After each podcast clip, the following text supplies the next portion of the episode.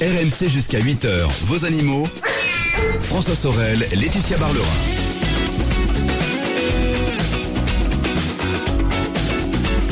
Il est 7h10 minutes. Bonjour à vous toutes et à vous tous. Merci d'être avec nous. C'est RMC. Bon dimanche aussi. Euh, vous êtes au cœur de ce week-end des experts. Comme euh, chaque week-end, vous le savez, les meilleurs experts de France m'accompagnent. Le samedi, c'est le jardin et la maison. Tout à l'heure, ce sera l'automobile avec Jean-Luc Moreau qui me rejoindra. Il répondra à toutes vos questions auto, bien sûr. Avec euh, l'essai de la semaine, ce sera la nouvelle Smart électrique qui est très très très attendue. Jean-Luc l'a testé, il nous dira ce qu'il en pense. Euh, on parlera aussi tout à l'heure de prévention routière. Euh, Jean-Luc donc à partir de 8h, mais d'ici là, bien entendu, votre rendez-vous animaux avec notre vétérinaire Laetitia Barlerin. Tout à l'heure, on va découvrir une piscine qui a été faite à la fois pour nous, les humains, mais aussi pour les chiens, donc on peut se baigner avec son Eh oui. animal de compagnie. On reviendra sur... C'est euh, unique quand même, parce que d'habitude, c'est soit l'un, soit l'autre. c'est hein. génial. Non, Oui. franchement, c'est très bien. Euh, on reviendra aussi sur euh, le record de Rémi Gaillard hein, qui est resté enfermé dans une euh, cage pour animaux pour Pendant cinq jours. voilà justement aider les animaux qui sont euh, enfermés. Et puis on découvrira ce diplôme inédit pour défendre les animaux. Et Laetitia, on va commencer par la relation un peu particulière qu'entretiennent des enfants et les animaux. Voilà, et nous sommes avec Sandy Belair, qui est psychologue clinicienne et psychothérapeute, euh, qui, qui est de l'association de médiation animale Résilience et qui vient de dir- diriger le dernier numéro de la revue Spirale sur le thème les tout petits et les animaux. Et c'est justement notre thème. Bonjour Sandy. Bonjour. Merci d'être avec nous. Alors, il y a toujours un moment où l'enfant demande à ses parents pour Noël un animal. Voilà, un chat, un chien ou autre. Alors, comment l'expliquer Et est-ce une question d'âge? Est-ce qu'il y a une- un âge où l'enfant se dit tiens, je veux un animal? Alors oui, je pense effectivement qu'il y a une, une question d'âge. Et l'animal est investi de façon différente, en effet, en fonction de, de cela. Euh, cependant- moi, ce que j'observe et, et ce que je note dans le quotidien, c'est qu'il reste, euh, quel que soit l'âge, quand même un support euh, affectif euh, qui indé- indéniable, en fait. Voilà, c'est ça. Vers qui les enfants et les adolescents se tournent, en fait. en Donc, il n'y a pas d'âge en fin de compte. Il y a, il y a Alors, il y a, y a- y a plus un âge quand même où les enfants sont en demande. Je dirais que c'est à partir de, de 7-8 ans, euh, les enfants sont très en demande euh, d'avoir un lapin ou un cobaye ou un chien ou un chat. Euh, après, il faut effectivement bien identifier la demande de l'enfant. oui, parce que Euh, voilà, c'est ça. C'est qu'est-ce que d'où vient cette demande? Est-ce parce qu'il y a un petit copain à l'école qui a eu un animal? Est-ce qu'il y a une envie vraiment d'avoir cet animal? Voilà, c'est important de pouvoir identifier le, euh, le la demande de l'enfant en fait. comment l'enfant perçoit-il l'animal? Est-ce que c'est Alors- parce que souvent on dit euh, faire attention, l'enfant il va prendre l'animal comme une peluche. Est-ce qu'il fait vraiment la différence? Alors oui, il faut faire attention. C'est vrai que euh, effectivement, il perce- enfin la, la perception de l'animal pour l'enfant, là encore, ça diffère en fonction de de l'âge. Par exemple, à partir tout, tout petit, hein, déjà à 9 mois, c'est vrai que qu'on va voir le, le bébé se mettre à imiter l'animal, il s'identifie à lui, et puis plus tard, il y aura une symbiose en fait un peu avec l'animal. Mais c'est aussi à un âge jusqu'à 3 ans où euh, le tout petit, quand même, hein, a des, des pulsions, vous savez, les, les pulsions de, de mordre, les pulsions d'attraper. Et euh, il faut faire très attention à, à, à cet âge-là, c'est-à-dire qu'il faut toujours qu'il y ait des adultes autour pour encadrer cette rencontre entre l'enfant et l'animal. Mm. Euh, parce que l'enfant est, a, a- a des pulsions de ce type, donc c'est important de, de pouvoir être vigilant à, ce, à ça. Et pourquoi on a l'impression que, euh, comment dire, la, la communication entre l'homme euh, entre l'enfant pardon et l'animal se met en place naturellement? On a l'impression qu'il y a quelque chose qui se passe entre eux, mais naturel. Oui, alors c'est vrai que bah, les scientifiques montrent que pour des raisons déjà génétiques et ontogénétiques, euh, les jeunes enfants vont montrer une appétence euh, naturelle à l'égard des animaux en fait, hein, qui vont, ça s'illustre vers une tendance spontanée en fait. Effectivement, on voit euh, l'enfant qui a des élans à l'interaction Mhm. euh, vers l'animal, mais aussi parce que je dirais le rapprochement entre le tout petit et l'animal se fait parce que l'un et l'autre n'ont pas le langage humain en fait, donc c'est ce qui les rapproche. C'est-à-dire La communi- qu'il communique bien avec l'animal parce que l'animal ne parle pas? Voilà, la communication est d'abord non verbale en fait, et surtout la communication n'est pas empreinte de, vous savez, de, de toute euh, empreinte de toutes ces difficultés, euh, toutes ces complexités de la relation humaine et de la communication humaine. C'est-à-dire qu'il n'y a pas d'ambiguïté, il n'y a pas de jugement. Il n'y a pas de transfert non plus? Voilà, exactement. Et du coup, la relation est, est- est beaucoup plus simple avec un animal qu'avec un humain. Qu'apporte le, le chien, le chat à l'enfant qui grandit? Alors, plusieurs, effectivement, plusieurs choses. D'abord, bah, c'est déjà un, un être euh, vivant. euh, qui est singulier parce que bah, il a son monde propre à lui, donc je dirais sa sensibilité, ses émotions. Il va être autonome, donc il est autonome, donc du coup il va confronter l'enfant aussi à, à la réalité. C'est-à-dire que, que l'animal, euh, s'il y a une situation qui est source de déplaisir ou d'inconfort, euh, peut s'éloigner et peut montrer à l'enfant qu'il est en, désaccord avec ce qui se passe. Il va inviter l'enfant à, la relation, mais aussi, euh, en fait, tout ce qui est euh, tabou chez l'homme est visible chez l'animal. Donc, que ce soit la sexualité, la naissance, la maladie, la mort. Donc, toutes ces questions-là peuvent être abordées aussi avec l'animal. Mhm.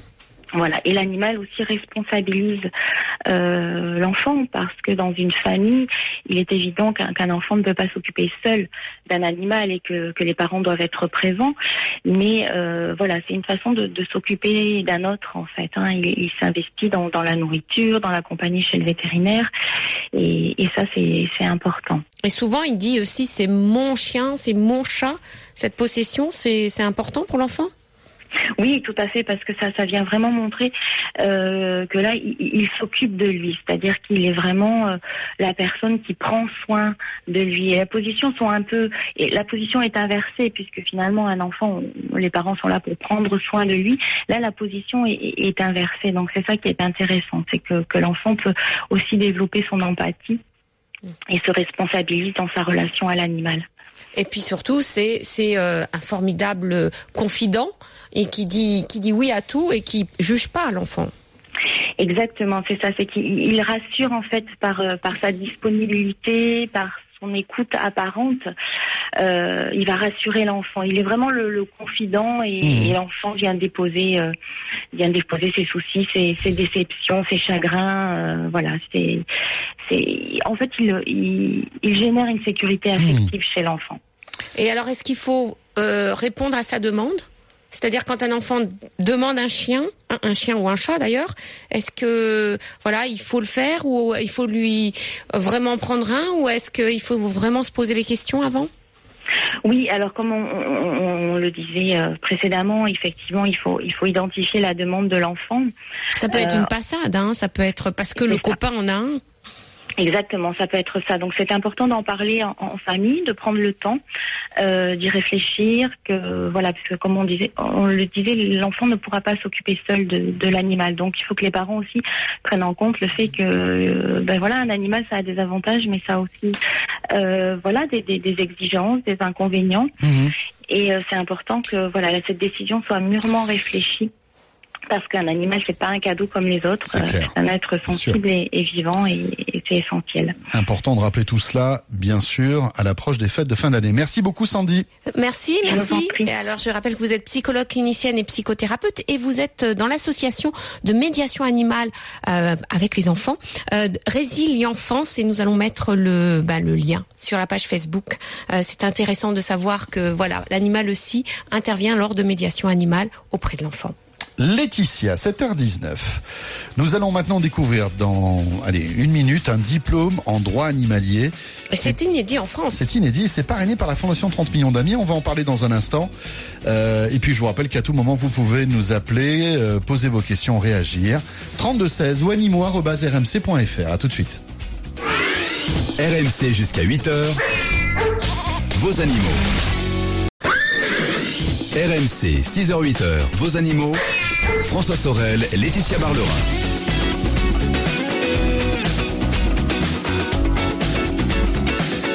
h 21 le week-end des experts et bien sûr les animaux.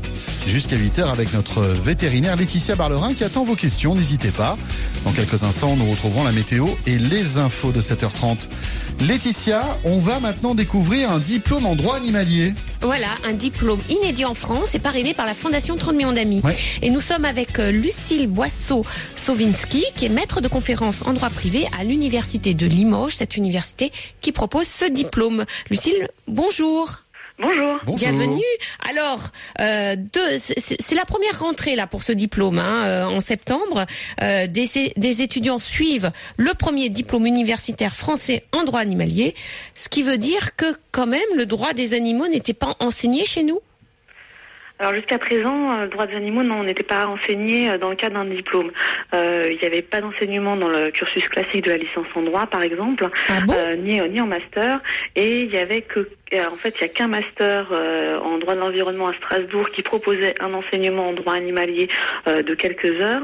Et sinon, euh, il y avait un, un autre master qui a ouvert euh, à la rentrée de septembre 2015, qui était en éthique et société. Et dans ce master éthique et société, il y avait une option euh, éthique animale, droit animalier, mais euh, ce n'était qu'une option d'un enseignement beaucoup plus général. Mmh. Là, la particularité, et c'est ça l'innovation, on va dire, c'est que c'est un vrai diplôme qui est consacré uniquement au droit animalier et donc euh, avec euh, un enseignement spécialisé de, de 54 heures, ce qui fait quand même euh, un, un programme assez, euh, assez oui. dense.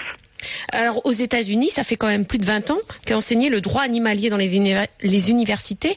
Euh, Qu'est-ce qui a dé- décidé sa création en France? Est-ce qu'il y a eu une évolution? Alors oui, il y a, il y a eu une évolution euh, assez récente avec une loi du 16 février 2015 qui a reconnu euh, le statut d'être vivant et sensible aux animaux dans le Code civil. Alors c'était une petite révolution parce que euh, on savait déjà que les animaux étaient des êtres vivants et sensibles, c'était déjà reconnu dans le dans le Code rural, mais c'est vrai que le Code civil a un poids euh, très important puisque c'était le premier code français, c'est c'est le code, on va dire la Constitution civile des Français, certains disent, et donc le fait de le reconnaître dans le Code civil, c'est aussi une, évolution d'un changement des mentalités des juristes sur cette question. Et donc, on voit que jusqu'à présent, par exemple, la Cour de cassation était très réticente à admettre des règles dérogatoires euh, au droit commun pour les animaux, et que euh, ben, euh, rien que depuis l'adoption de cet article, on a déjà eu un arrêt où euh, la Cour a affirmé haut et fort que euh, maintenant que les animaux sont des êtres vivants et sensibles, doués de l'affection de leur maître, on ne peut pas les traiter comme n'importe quel autre bien, et donc on va admettre du coup des règles dérogatoires au droit commun, ce qui n'était pas le cas auparavant. Donc Ça on veut voit dire quand même quoi que les Ça veut choses dire- sont en pleine évolution. oui. Que les juges sont plus sensibles à la cause animale aujourd'hui Alors plus sensibles, je ne sais pas, mais en tout cas, ils ont davantage euh, de, de moyens juridiques euh, euh, d'en tenir compte, notamment avec avec cette reconnaissance de la qualité d'être vivant et sensible des animaux. Mhm. Et euh, alors à la fois euh, pour les animaux domestiques apprivoisés, et c'est vrai qu'on voit aussi que c'est en train d'évoluer un petit peu dans tous les domaines. Par exemple, euh, une loi de, cet été, du, mois d'août, euh, sur euh, sur la biodiversité, vient de également individualiser l'animal en droit de l'environnement et lui reconnaître aussi une certaine sensibilité, ce qui est très nouveau puisque jusqu'à présent le droit de l'environnement ne reconnaissait absolument pas de sensibilité aux animaux et ne les traitait que de manière collective en tant qu'espèce faune, mais pas en tant qu'individu. Donc voilà, donc il y a, une évolution des mentalités qui est en train de se faire et c'est vrai que le droit, on va dire qu'avec la reconnaissance dans le code civil de ce nouveau statut, on voit qu'on a ouvert euh, plein de portes et que on va pouvoir vraiment bâtir quelque chose euh, de nouveau. Alors non pas qu'il n'existait rien avant, mais c'est vrai qu'avant ça existait de manière euh, très euh, très parcellaire et souvent ça venait du droit européen et là il y a peut-être un élan un élan français supplémentaire. Oui, parce que est-ce qu'on est, euh, on est les seuls en Europe à proposer ce diplôme? Alors en Europe, euh, euh, il y a un, un diplôme, euh, un master en, ce qui s'appelle euh, Derecho Animal et Sociedad, qui est en Espagne. Oui. Euh, et c'était le seul, euh, le Ah seul oui. diplôme qui existait. C'était un, un- master espagnol. Euh, et après, il en est qui est, à Barcelone. Et après, euh, il existe quand même des unités d'en- d'enseignement. euh, il me semble euh, euh, en, en- au Royaume-Uni. euh, euh, il existe également quelques unités d'enseignement, comme ça peut se faire un peu aux États-Unis. Euh, bon, c'est vrai qu'après, dans les pays anglo-saxons, euh, déjà, on n'est pas sur les mêmes systèmes juridiques qui sont sur des systèmes juridiques de common law où c'est beaucoup plus souple et Mm. ces questions-là sont beaucoup plus étudiées. Mais euh, dans les pays euh, qu'on appelle de, de droit civil, de droit romain, euh, comme comme la France, l'Espagne, l'Italie, etc. L'Espagne était le seul à avoir vraiment un diplôme de ce type. En tant qu'avocat, est-ce qu'il est difficile de défendre à la fois les animaux et l'humain? Alors, difficile de défendre les animaux et l'humain pas forcément, parce que souvent ils Est-ce ont que des, euh, compatible? Voilà. alors, ils ont des, des, des- voilà des, des considérations communes, euh, ils ont des, des points communs. Après, euh, la difficulté, c'est que euh, le droit le droit animalier se trouve souvent en conflit avec des intérêts humains, euh, Oui. des intérêts économiques, euh, des intérêts euh, euh, notamment des intérêts économiques. Et, euh, et en fait, euh, c'est alors il y a, il y a la question des intérêts, il y a aussi la question des règles. Et c'est vrai qu'en qui concerne les règles, les règles sont aussi euh, souvent en conflit. Euh, par exemple, euh, certaines règles de bien-être animal euh, ben, euh, Mhm. exigent que dans les abattoirs, une, euh, un animal blessé soit tué en premier, alors qu'au contraire, euh, une règle sanitaire va plutôt euh, conduire à ce qu'on l'abatte plutôt en dernier pour qu'il évite. euh, euh, de- de- voilà. Donc, donc on voit que les règles sont elles-mêmes euh, souvent Mhm. en conflit et que souvent quand il y a un conflit, on privilégie la règle protectrice de l'humain plus que celle protectrice des animaux. oui. Lucille, vous restez avec nous. On va Oui. poursuivre cette discussion dans un instant. Il est bientôt 7h30 sur RMC. La météo, les infos. Et on revient avec Laetitia Barlerin, bien évidemment. À tout de suite. Rejoignez les experts animaux sur leur page Facebook, vos animaux sur RMC. Laetitia Barlerin, attention, attention. Il est temps de retrouver une petite question flash. Est-ce que vous êtes prête? Je suis prête. Ah, et c'est en moins de deux minutes que vous vous engagez maintenant à répondre à la question d'Alex, qu'on a reçue sur animaux.rmc.fr. Laetitia, je cherche désespérément une poule araucana. Ah oui. Ah bah oui, ça vous dit quelque chose? Oui, c'est une poule originaire du Chili. Et elle donne des œufs verts. Des œufs verts? Verts, mais verts, euh, bleu-vert, hein, bleu. D'accord. hein. non, non, c'est, ils sont très jolis Mais ces même le jaune et bleu-vert à Ah non, l'intérieur non, c'est que la, co- Ah oui, la, coquille. l'intérieur. Dedans, Parce que c'est si on a voilà. du jaune bleu-vert, là je comprends rien. Et, et ces œufs sont réputés pour avoir moins de cholestérol que Ah les bon? autres œufs. Ah oui, oui, oui, d'accord. oui. Tiens. Et c'est vrai qu'elle elle commence à être à la mode en France, mais il n'y en a pas beaucoup. C'est ça son histoire Non, et en fait, euh, Alex aimerait bien savoir s'il peut en trouver. Alors ou- oui, hein, mais il n'y en a pas beaucoup en France, c'est vrai, Ouais. Euh, parce que bah parce qu'il y a une demande qui, qui augmente, et puis surtout, ce sont des poules qui ne sont pas très fertiles. Pourquoi? Parce qu'elles n'ont pas de queue. Et le C'est-à-dire, Laetitia. Je J'ai pas l'air de bien comprendre là, ce qui se passe. Eh ben, euh, comme elles n'ont pas de queue, Ouais. le mâle a du mal à se maintenir en équilibre sur la poule quand ils font crac-crac. mais c'est vrai. Et alors comment ils font Ben, ils le font, mais Un peu de Voilà. comment, quoi. voilà. Donc C'est pas très euh, structuré, vous voulez dire. Voilà, donc il y en a très peu en France, mais vous pouvez en, en trouver. Vous allez dans des expositions de volailles, pourquoi pas Ou alors vous allez demander à des clubs d'éleveurs amateurs de poules d'ornement, ce qu'on appelle les poules d'ornement. Vous savez toutes ces, Ouais. ces races de poules, euh, poules naines, etc. Et euh, il y a euh, il y a des clubs d'éleveurs amateurs qui en vendent. Ah mais oui. comme je vous dis, voilà, il y a une histoire de, de queue, quoi. Oui, Voilà, c'est une histoire de queue. C'est- C'est c'est clair. J'aurais préféré que ce soit une histoire de plume, mais bon, finalement, euh, les deux ne sont pas si éloignés que ça. 32-16, hein, pour chute couchée, euh, la poule. 32-16, n'hésitez pas à nous appeler. À tout de suite. RMC, c'est au 32-16. 45 centimes la minute. Et au 732-16. 65 centimes par envoi, plus prix du SMS. RMC jusqu'à 8h. Vos animaux. François Sorel, Laetitia Barlerin. 8h moins 25. Bienvenue à vous toutes et à vous tous. On salue tous ceux qui viennent de nous rejoindre sur RMC. C'est le week-end des experts et c'est les animaux. Encore une demi-heure à passer avec Laetitia Barlerin et puis après on changera d'univers. Ce sera l'automobile avec Jean-Luc Moreau. Avec entre autres le test, l'essai euh, très attendu de la nouvelle Smart électrique. Euh, Laetitia, d'ici là, bien sûr, on va euh, s'intéresser à toute l'actualité, euh, on va dire animalière de cette semaine.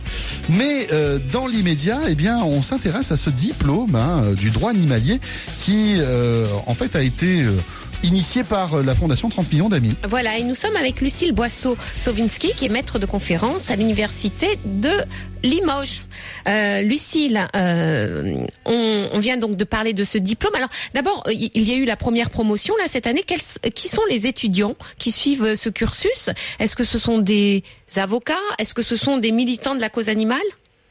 Alors c'est à la fois les deux. euh, on a on a un petit peu de public. On a un public de juristes en effet euh, qui, qui s'intéresse également aux animaux, mais en tant que juriste, euh, c'est le droit qui est, qui est, leur, leur base pour pour en traiter. Donc là, ce sont des magistrats, des avocats et également des étudiants en droit. Et on a également un second public, on va dire, qui est un public plutôt de, de personnes qui qui sont bénévoles ou qui ou qui travaillent pour des associations de protection animale, qui eux sont plus des gens qui connaissent les animaux et des gens de terrain et qui s'intéressent au droit droit justement pour être plus efficace sur le terrain. Donc en fait, on a un petit peu les, deux publics et c'est vrai qu'on avait une promotion assez variée, composée à la fois donc d'avocats, de magistrats, d'étudiants en droit, mais également de, gens plutôt qui, qui, avaient de, tout autre métier, par exemple des attachés territoriaux, des enseignants dans le secondaire, en philosophie ou en sciences naturelles, etc. Et, et du coup, c'était assez assez intéressant justement ce, ce mélange puisque ça, ça amenait bah, une diversité des, des questions, des profils, etc. Et donc une interaction plus importante. Ce qui veut dire que bientôt on aura des avocats spécialistes de la cause animale? Un petit peu comme notre avocat Xavier Baquet quand même. Oui, ben voilà, c'est bien. mais euh, ben, c'est sûr qu'il y a déjà un certain nombre d'avocats qui ont, ben, qui sont souvent sollicités par les associations de protection animale et qui, en tant que tels, euh, du coup, euh, sont déjà spécialisés dans ces questions-là. Mais avec le, le, diplôme universitaire en droit animalier, l'intérêt, voilà, c'est de, c'est de former d'autres avocats à bien connaître ces questions et également d'avoir une, une meilleure, voilà, une meilleure vision du droit animalier, parce que c'est vrai que quand on, quand on apprend sur le terrain, forcément, on apprend des petits domaine du droit animalier, des voilà ce qui nous intéresse. Donc souvent, on connaît très bien les règles de droit pénal, par exemple, qui viennent protéger les animaux contre les mauvais traitements ou les actes de cruauté. L'intérêt du DU, c'est aussi d'essayer d'avoir une vision globale du droit animalier euh, et euh, d'aller voir en fait les règles qui sont disséminées un petit peu un petit peu partout euh, dans les différents codes. Alors pour finir, vous avez, euh, vous venez de faire une proposition avec euh, neuf autres universitaires spécialistes du droit animalier, une proposition de décret interdisant l'abattage des femelles gestantes. Euh, ça, c'est suite à des images d'une vidéo choc ou une caméra cachée qui dénonçait l'abattage de, de, vaches gestantes. Alors, est-ce que votre souhait aussi, vous, en tant qu'universitaire spécialiste du droit animalier, c'est aussi de faire changer les lois? Alors bien sûr, euh, en tant qu'universitaire, on est enseignant-chercheur et euh, dans nos recherches, euh, l'intérêt c'est de, bah, d'essayer d'identifier ce qui va pas spécialement dans le droit et euh, de faire des propositions pour y remédier. Donc euh, ça c'est un travail qu'on fait euh, déjà habituellement. Ça fait déjà longtemps que on fait de la recherche en droit animalier à Limoges et notamment le professeur Jean-Pierre Marguenot qui est un des, précurseurs du droit animalier avait fondé une revue dès, 2009, la revue semestrielle de droit animalier et cette revue existe toujours et fonctionne très très bien d'ailleurs. Et, donc en fait l'idée voilà c'est de, de faire ce type de proposition et l'idée également dans le DU c'est aussi de, de, permettre aux étudiants euh, d'avoir aussi une vision un peu prospective du droit, c'est-à-dire euh, chercher ce qui pourrait être amélioré, comment ça pourrait être amélioré, etc. Et d'ailleurs, l'une des épreuves du DU sera de, de, faire une proposition de ce type. Alors nous, on a souhaité faire cette proposition parce que cette question de l'abattage de la gestante nous a, nous a beaucoup touché. D'une part, parce qu'il y avait une proximité géographique, ça, ça a été révélé dans l'abattoir de Limoges, même si c'est pas le seul abattoir en France à, à pratiquer que tous les abattoirs font à peu près la même chose mais pour autant ça a été révélé à Limoges, donc ça nous a particulièrement touché. Et euh, étant spécialiste euh, du droit animalier, sachant que c'était une question vraiment qui touchait euh, bah, au droit animalier, une, une, lacune dans la législation, il nous semblait important de pouvoir être force de proposition et de pouvoir montrer que le droit animalier et le, le, le, petit, le petit groupe universitaire spécialiste du droit animalier pouvaient faire des propositions mmh. sur cette question. Merci beaucoup, Lucie. Merci beaucoup. Merci. Merci. Alors, si vous êtes intéressé ben, euh, euh, par ce DU de droit animalier qui est ouvert à tous, vous pouvez euh, ben, vous inscrire à l'université de Limoges. Voilà, il est 7h40, c'était RMC. Et après Limoges, on descend un petit peu plus dans le sud, Laetitia. À Montpellier. On, va du côté de Montpellier, où s'est déroulé la semaine dernière quand même un week-end de folie. Hein. Rémi Gaillard, qui est la star des vidéos rigolotes sur Internet, s'est enfermé pendant plusieurs heures. On va rentrer dans le détail. Jours. Hein. Cinq jours. Vous vous rendez compte, cinq jours dans une cage pour animaux. Voilà. Et nous sommes avec Annie Benezek, qui est directrice du refuge SPA de Montpellier.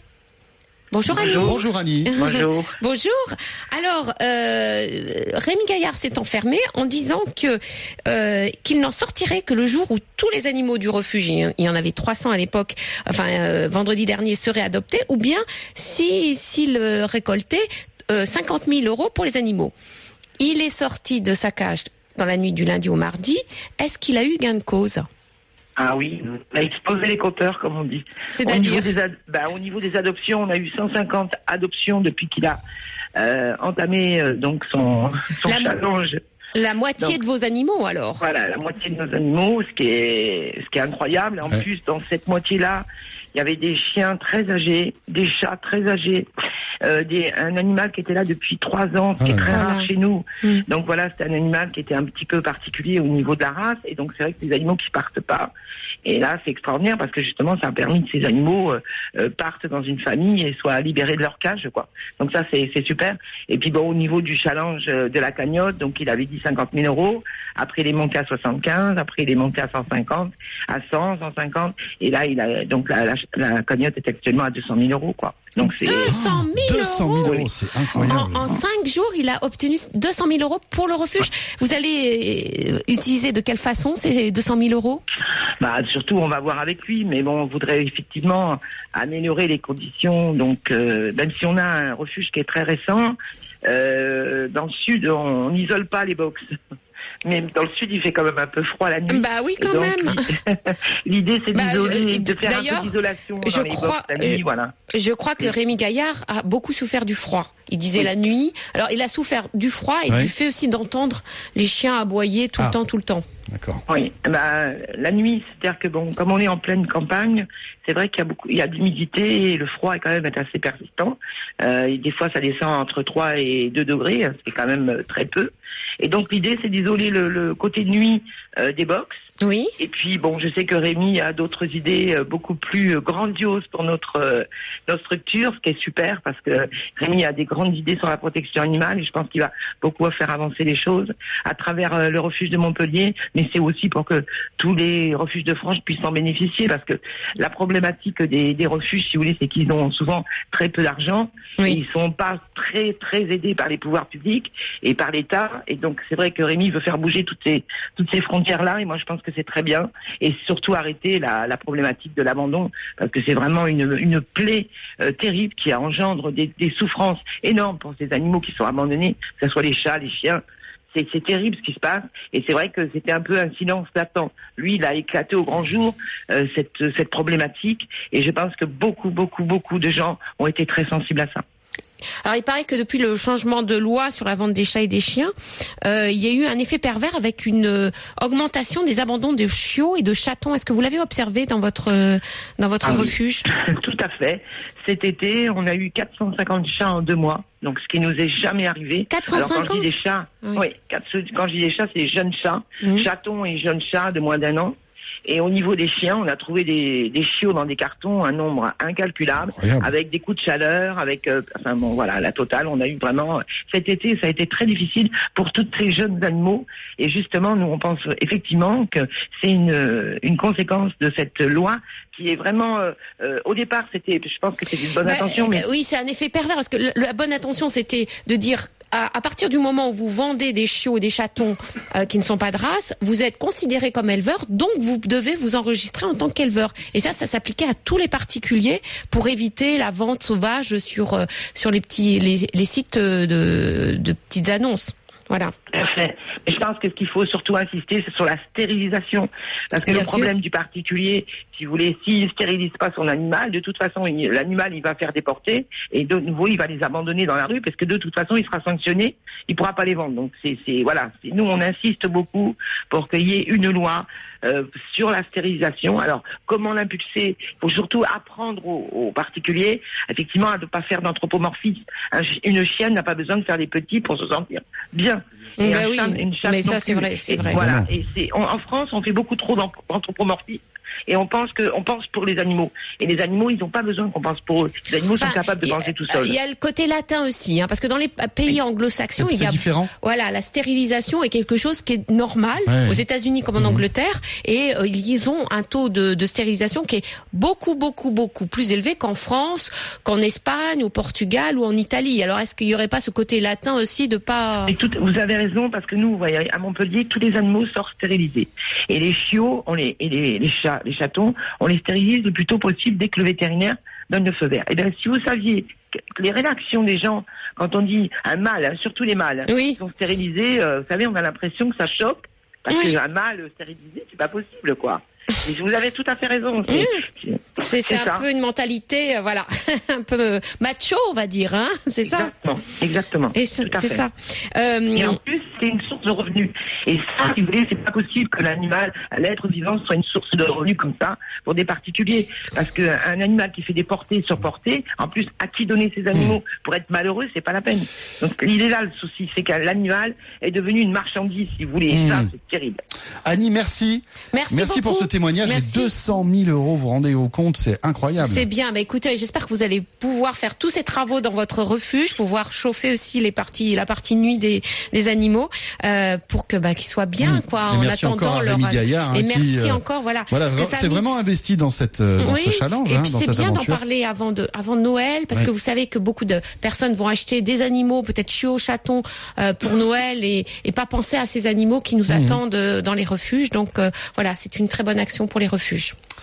Laetitia, il est 7h47. On va revenir dans un instant. Dernière ligne droite de notre rendez-vous animaux. Avant de retrouver la météo et les infos, on va euh, découvrir une piscine un peu particulière parce que c'est vrai qu'aujourd'hui, euh, il est impossible dans une piscine, on va dire traditionnelle, de se baigner à la fois à nous et avec notre animal. Sauf si c'est notre piscine. Alors si c'est une piscine privée, bien sûr. Euh, eh bien ça change. Ça change, on va découvrir une piscine qui permet justement les humains et les chiens de se baigner ensemble. On en parle dans un instant. Le 3216, animaux.rnc.fr si vous voulez nous joindre. À tout de suite. RMC, vos animaux. RMC jusqu'à 8h, vos animaux. François Sorel, Laetitia Barlerin. Et dans quelques instants aussi, euh, nous retrouverons Laetitia, notre petite vidéo rigolote, notre vidéo LOLCAT de ce dimanche matin. Franchement, elle est très savoureuse. On en parle dans quelques instants. Vous allez pouvoir la retrouver sur la page Facebook de vos animaux en cliquant sur j'aime. Laetitia, on va découvrir une piscine qui euh, n'est pas comme les autres. Voilà, et nous sommes avec le docteur Anne-Christine François, qui est vétérinaire ostéopathe du Dog Center. Alors c'est quoi? C'est un centre d'éducation et de bien-être du chien à Charleroi, en Belgique. En Belgique. En Belgique. Euh, cher concert, bonjour. Bonjour. Bonjour. Alors, vous êtes euh, vétérinaire ostéopathe dans un centre qui propose la dog pool. Euh, c'est une piscine pour chiens, mais aussi pour les maîtres. C'est quand même inédit en Belgique. Ça n'existe pas en France. En, en tout cas, je pense. Comment est née l'idée de mettre tout le monde à, tout le monde à l'eau quelque part? Eh ben, écoutez, ça a été très simple. On avait donc cette piscine qui au départ ne servait pas et euh, en, discutant voilà euh, avec mes collègues, on s'est dit, enfin moi je leur ai dit mais j'adorerais nager avec mon chien. Et tout simplement l'idée est née comme ça de se dire et si on proposait ça aussi aux, gens, euh, c'est une bonne occasion aussi pour les propriétaires d'avoir une activité ludique avec leur chien et, au Dog Center on essaye en tout cas d'améliorer d'une façon ou d'une autre la relation y a entre le propriétaire et le chien et donc la piscine on s'est dit bah oui on va la proposer aux gens. Alors, est-ce qu'il y a des règles d'hygiène avant de plonger? Alors effectivement, donc il y a une douche à disposition pour les propriétaires. Il y a aussi du matériel de toilettage professionnel pour que le chien soit rincé avant, lavé si nécessaire. Euh, Oui, parce que s'il est sale, il peut pas rentrer dans la piscine, c'est ça? Voilà, c'est ça, effectivement. Donc on, on veille à ce que le chien soit soit propre avant de rentrer. Bien sûr. un- Mhm. Ben, les propriétaires aussi doivent être propres, donc il y a une douche, hein, comme dans un lieu public. bah, bien souvent, euh, oui, c'est le propriétaire qui est pas assez propre, hein, des fois. Donc voilà, et après la piscine, après la séance, euh, on invite les propriétaires à re-rincer le chien et il y a tout le matériel qu'il faut pour le sécher. On demande aussi aux gens d'amener leur propre serviette pour essuyer le chien. Oui. Euh, ben, comme ça, voilà, pour une question d'hygiène à nouveau, que ce soit leurs propres affaires qui soient utilisées. Alors pourquoi nager avec son maître ne peut être que bénéfique pour le chien? Alors, premièrement, ben, évidemment, les chiens adorent passer un moment avec leur maître. En plus de ça, ils ont tous besoin d'un minimum de dépenses euh, physiques sur leur journée. Mhm. Euh, Et donc, ça leur permet de partager un moment avec leur maître. Euh, être dans l'eau, ben, effectivement, ils ont, euh, ils pratiquent du sport sans que leurs articulations ne portent leur propre poids. Donc, c'est un, un sport, euh, même si car- au niveau cardio, on va dire, c'est assez intense. Au niveau articulation et musculaire, c'est plutôt doux. Alors, euh, ce qu'on sait pas, c'est qu'on pense que le, le fait de nager, c'est instinctif chez le chien. Or, il y a des chiens qui ne Pas du tout. savent pas nager, qui ne veulent pas nager, voire qui ont peur de l'eau. Et cette fait. piscine leur permet justement d'apprendre à nager. Alors effectivement, euh, on, on a par- parmi euh, parmi nos, nos chiens des, des chiens qui viennent pour euh, enlever un petit peu cette peur de l'eau. Donc c'est très progressif, on prend vraiment le temps. euh, voilà, on, on fait ça à notre aise. Euh, pour ce faire et pour les aider, on a aussi des, des gilets de flottaison. Donc ce sont des gilets un petit peu comme des gilets de sauvetage pour les hommes qui leur permettent de flotter sur l'eau, donc ils sont rassurés. Et on a aussi euh, donc des, des, des colliers lunes qui leur permettent d'avoir bien la tête hors de l'eau. Et donc nous accompagnons s'il le faut, euh, si le maître le souhaite, on accompagne aussi dans l'eau pour les aider, hein, pour faire nager les chiens. Euh, voilà, donc effectivement c'est pas instinctif, on prend le temps, toujours euh, évidemment euh, euh, dans un esprit de renforcement positif, on ne force jamais le chien à rester dans l'eau. Euh, voilà, on essaye de, de faire ça pour un bien-être commun. Oui, c'est mieux si le maître est déjà dans l'eau. C'est beaucoup plus stimulant pour le chien euh, nager avec un, enfin entre guillemets une personne inconnue, une personne dog center. Les chiens bien souvent ils, ils, ils sont pas à leur aise, ils nous regardent pas. Vraiment le mettre dans l'eau, ça peut tout changer. Euh, on l'a vraiment, on l'a vraiment observé euh, déjà quelques fois. D'avoir le propriétaire avec, ça, ça change tout pour le chien. D'un point de vue médical, on peut faire de l'hydrothérapie, donc c'est ce que vous faites aussi fait. dans cette piscine. Quels sont, quels sont les, les bienfaits de l'hydrothérapie chez le chien? Alors, donc effectivement, au Dog Center, on propose de l'hydrothérapie ainsi que de la physiothérapie. Donc c'est tout ce qui est rééducation fonctionnelle. Donc les bienfaits, euh, ben, c'est tout simplement, voilà, effectivement, de, on, on, on va on va soigner des chiens après des opérations pour faire une rééducation, comme nous on le ferait après une opération. C'est très bien aussi pour tous les chiens un petit peu obèses, pour qu'ils reprennent une activité sportive, on va dire cool, sans devoir justement porter leur propre poids. Et tous les chiens arthrosiques ou un peu plus âgés, pour leur permettre de garder un mouvement Oui. euh, en, en sentant moins la douleur en fait Mhm. des articulations. Eh oui, ça les remuscle hein, de, de faire à de la. Anne-Christine, si je veux aller euh, nager dans votre piscine avec mon Oui. chien, ça me coûte combien? Alors pour la demi-heure, si vous êtes seul avec votre chien, c'est euh, 25 euros. Donc vous privatisez l'endroit pendant une demi-heure, mais une demi-heure dans l'eau. Donc pendant un quart d'heure avant, un quart d'heure après, on est avec vous pour vous aider à le laver et puis Ouais. ensuite à le sécher. Euh, et donc pour tout ça, c'est euh, 25 euros. Si vous venez avec un copain chien, pour votre chien à vous, vous Mhm. êtes donc deux chiens, euh, c'est c'est 30 euros pour la demi-heure. D'accord. Et on peut venir à plusieurs amis quand même. Alors, vous pouvez venir à, à- à plusieurs. Alors, évidemment, euh, euh, on ne sait pas accueillir des très, très grands groupes. Non, évidemment, pour des grands chiens, on va dire comme du bouvier bernois à deux dans l'eau, c'est bien. Mhm. Euh, si vous avez une petite bande de chihuahua à 10, on peut encore se sentir vraiment à l'aise. Oh, bah, Indy va être très contente. Ma chienne Indy, qui est un chihuahua, je vais inviter tous ses copains et on va aller à Charleroi. Mais bon, le problème, c'est que c'est un peu loin maintenant. Merci voilà, il beaucoup. faut, faut organiser un petit week-end, Merci effectivement. Anne-Christine. en tout cas. Merci beaucoup. Merci bonne beaucoup. journée. Alors cette piscine, elle est en Belgique, à Charleroi, Charleroi. et j'espère que bah, elle va inspirer d'autres centres de bien-être du chien en bien qu'il y en ait en France. France, en bah effet. oui, parce que bien souvent, il il y a des piscines en France pour chiens, mais les, les, les maîtres ne peuvent pas rentrer dans la piscine. Daniel est avec nous, Laetitia pour terminer. Bonjour Daniel. Bonjour. Bienvenue, Euh, bonjour, Daniel. Laetitia. Bonjour Daniel. Euh, voilà mon problème que pour lequel je vous téléphone. Moi, je pars euh, le 26 à la réunion avec mon cavalier Charles. Oui. Donc mon vétérinaire m'a donné pour euh, décontracter du si- Silken. Oui. C'est-à-dire deux gélules par jour pendant huit jours. Oui. Et ensuite il m'a dit vous lui donnerez un cachet au moment de l'embarquement, c'est du vétotinol calmivette. Oui. Et j'ai vu sur internet que c'était un, un médicament très dangereux, donc je voulais avoir votre avis. Alors c'est pas que ça soit très dangereux. Le problème c'est que vous n'avez pas le droit de lui donner du calmivette avant d'embarquer, parce que c'est un sédatif. Or, il y a bien maintenant c'est marqué euh, dans, dans les règles euh, pour Air France, etc. Enfin les grandes compagnies, ils n'acceptent pas des animaux qui sont sous sédatifs.